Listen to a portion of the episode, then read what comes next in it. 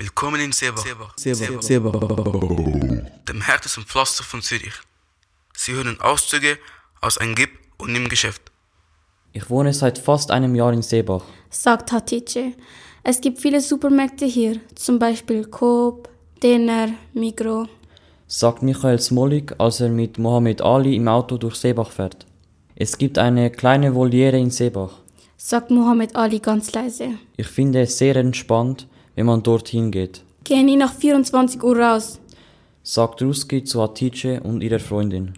Wir haben drei große Fußballplätze.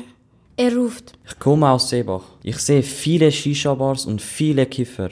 Und auch viele Alkoholiker. Ihr sollt wissen, dass Seebach Ghetto ist und dass Seebach nie schläft. Sebach ist mein Lieblingsort. Es gibt wenige Autos, es gibt viele Lichter, Passt auf die Drogendealer auf. sagt Michael Smolik. Am Ende meiner Straße gibt es einen Spielplatz, sagt Hatisches Freundin. Er ist zwar klein, aber als Kind mochte ich ihn. Es gibt dort Bäume, die mit Büschen umraden sind. Die Bäume haben immer den gleichen Abstand voreinander. Was mir am meisten gefällt dort, ist, dass immer, wenn es Frühling ist, an den Bäumen kleine rosa Blumen wachsen. Ich gehe mit meinem Vater in Seebach fischen, sagt Michael Smolik. Vor zehn Jahren gab es in Sebach eine Vergewaltigung, sagt Muhammad Ali. Ein paar Leute sprechen noch immer darüber. Fahr nie schwarz in Seebach, sagt Hatisches Freundin. Nur im 40er Bus und manchmal im 75er. Aber du musst gut aufpassen.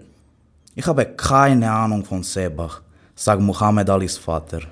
Willkommen in Sebach, Sebach, Sebach. dem härtesten Pflaster von Zürich.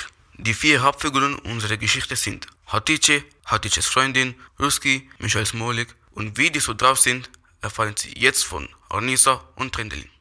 Hatice ist sehr schön. Ihr Aussehen ist aber nicht das Einzige, was sie hat. Sie ist auch sehr stark. Sie könnte es mit zehn Männern aufnehmen, wenn sie wollte. Hatice und ihre Freundin sind eine lebendige Legende. Ruski ist ein breiter Mann, dem alles egal ist, und wer ihn provoziert, kriegt eine deftige Faust. Er trinkt sehr viel Wodka. Er arbeitet als Securitas bei einem Laden. Ruski ist 20 Jahre alt und hatte schon sechs Freundinnen. Eine von der war schwanger, aber Ruski hatte keine Lust, Vater zu werden und verließ sie. Michael Smolik, Polizist. Jeder erwartete Großes von ihm. Jeder denkt, er wäre der gefährlichste und stärkste Polizist der Welt. Aber in Wirklichkeit ist er genau das Gegenteil. Er ist ein Tollpatschig. Und der hellste ist er auch nicht. Mohammed Ali, Polizist, hat acht Geschwister. Die Hälfte davon sind erwachsen, aber leben immer noch bei ihrer Mutter. Mohammed Ali kommt aus der Türkei. Mohammed Ali ist ein Polizist, weil sein Vater ein Polizist war. Mohammed Alis Vater ist vor zwei Jahren gestorben, denkt zumindest Mohammed Ali. Mohammed Ali denkt, dass es Ruskis Vater war, der seinen Vater getötet hat, und er will sich an Ruski rächen. Willkommen in Sebach, Sebach, Sebach. dem härtesten Pflaster von Zürich. Alles klar? Nein? Gut. Es wird noch komplizierter. Im zweiten Kapitel gelesen von Liu, Pravin, Sumaya, Lisbon. Ruski sagt er, es ist ein Gib- und Nimm-Geschäft. Hatice nickt. Du gibst deine Sachen oder dein Geld und nimmst dafür Geld oder Sachen. Das kann alles sein, aber über den Preis muss man verhandeln. Man kann es den H&M von Sebach nennen, weil er einfach alles hat. Drogen, Gras, Heroin. Solche Geschäfte sind gut für die Gesellschaft. Seebach ist eigentlich eine anständige Stadt.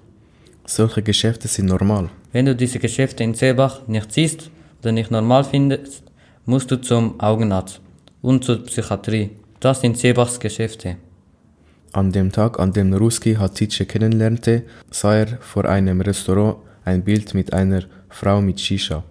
Er war begeistert und wollte unbedingt reingehen und schauen, was da drin los ist. Ob diese Frau da vielleicht drin ist? Also ging Ruski rein und schaute sich um und war immer noch begeistert. Es sah schön aus, da drin, in der Shisha-Bar. Und man konnte in Ruhe Shisha rauchen. Ruski fing also an zu rauchen und sah die Menschen an, die dort am Rauchen waren. Sie sahen irgendwie glücklich aus. Und dann sah er Hatice.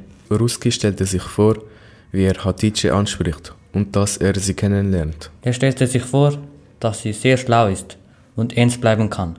Er stellt sich vor, dass er ihr sagt, dass sie bei ihm vorbeikommen kann in sein Kokainlabor, dass er ihr Wodka und Drogen geben kann, gratis. Er stellte sich vor, wie Hatice ihm dankt. Und dann sprach er Hatice an. Du siehst sehr schön aus. Ich habe keine Interesse an dir.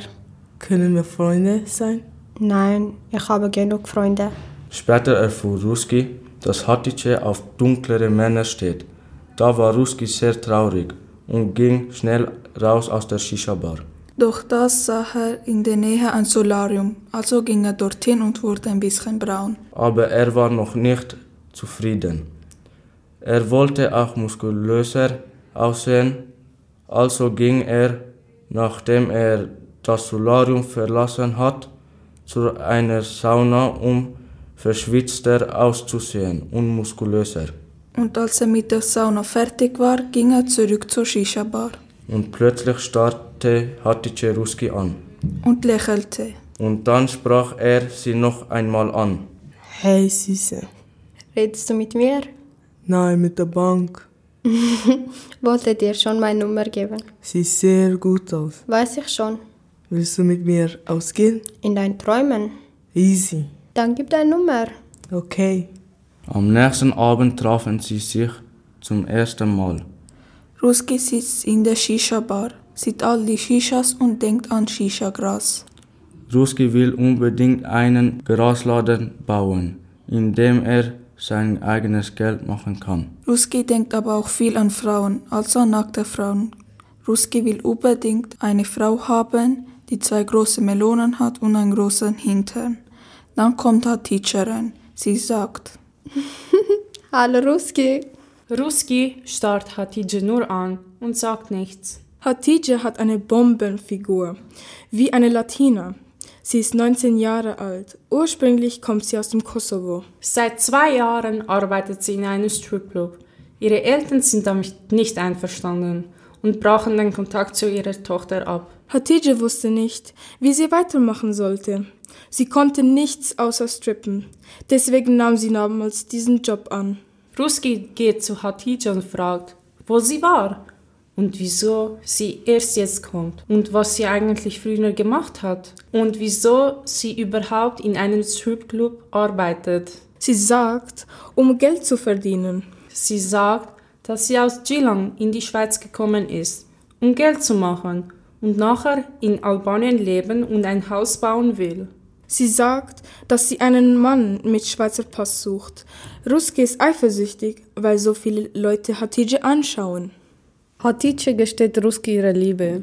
Weil er so eifersüchtig ist und so beleidigt, sagt er, wir können nur Freunde sein. Dann geht er und kommt mit einer Sturmmaske wieder. Mit einer Spielzeugpistole geht er zur Kasse.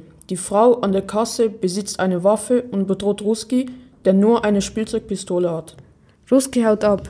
Dann geht er zur Sauna und aus Langeweile schlägt er alle in der Sauna. Ruski ist eifersüchtig, weil so viele Leute in die Shisha-Bar gehen und zu seinem Laden kommen nur zwei Leute. Zwei Männer wollen Ruski helfen und den Laden wieder zum Laufen bringen. Es sind Marokkaner. Die Marokkaner sind sehr schlau. Ruski hat ziemlich viel Gras. Er soll das Gras in die Shisha-Bar schmuggeln. Das ist die Idee der zwei Marokkaner. Willkommen in Seba, Seba, Seba.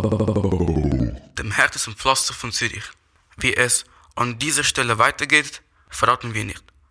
Aber wir machen einen Sprung zu Kapitel 5 mit Mohammed Ali und Michal Smolik. Eines Tages finden zwei Polizisten ein Drogversteck auf einem Spielplatz. Die Drogen sind in der Rutschbahn. Man sieht sie sehr schwer. Nicht mal die Polizeihunde können die Drogen riechen. Die Drogen sind so an der Rutschbahn festgeklebt, dass nur die Käufer sie sehen. Was die beiden Polizisten nicht finden, ist Ruskis geheime Plantage unter dem Spielplatz. Um dort reinzukommen, gibt es einen Lift. Der Lift ist darauf programmiert, genau Ruskis Gewicht zu fahren. Wenn man zu schwer ist, stürzt man ab. Und wenn man zu leicht ist, stürzt man auch ab. Willkommen in Seba, Seba, Seba. dem härtesten Pflaster von Zürich. Und jetzt noch ein Sprung zu Kapitel 6 und ganz nah ans Ende. eins mit der Welt. Ruski erwacht, als es noch dunkel ist. Er ist sehr aufgeregt. Er hat ein Kribbeln im Bauch. Seine Hände sind feucht. In Ruskis Kopf rufen Stimmen wild durcheinander. Ich habe gehört, dass jemand erschossen wurde. ist. Ich habe gehört, dass jemand vergewaltigt Ich habe wurde. gehört, dass jemand abgestochen Ich habe wurde. gehört, dass ein betrunkener Mann versucht hat, einen Bus zu Ich habe klauen. gehört, dass es eine Schlägerei Ich habe gehört, dass jemand einen Autounfall Ich habe gehabt gehört, dass das Gebäude eingestürzt Ich habe ist. gehört, dass jemand mit illegalen Waffen Ich habe umrennt. gehört, dass ein Schulhaus abgefackelt worden ist. Plötzlich denkt Ruski, dass vielleicht schon genug passiert ist.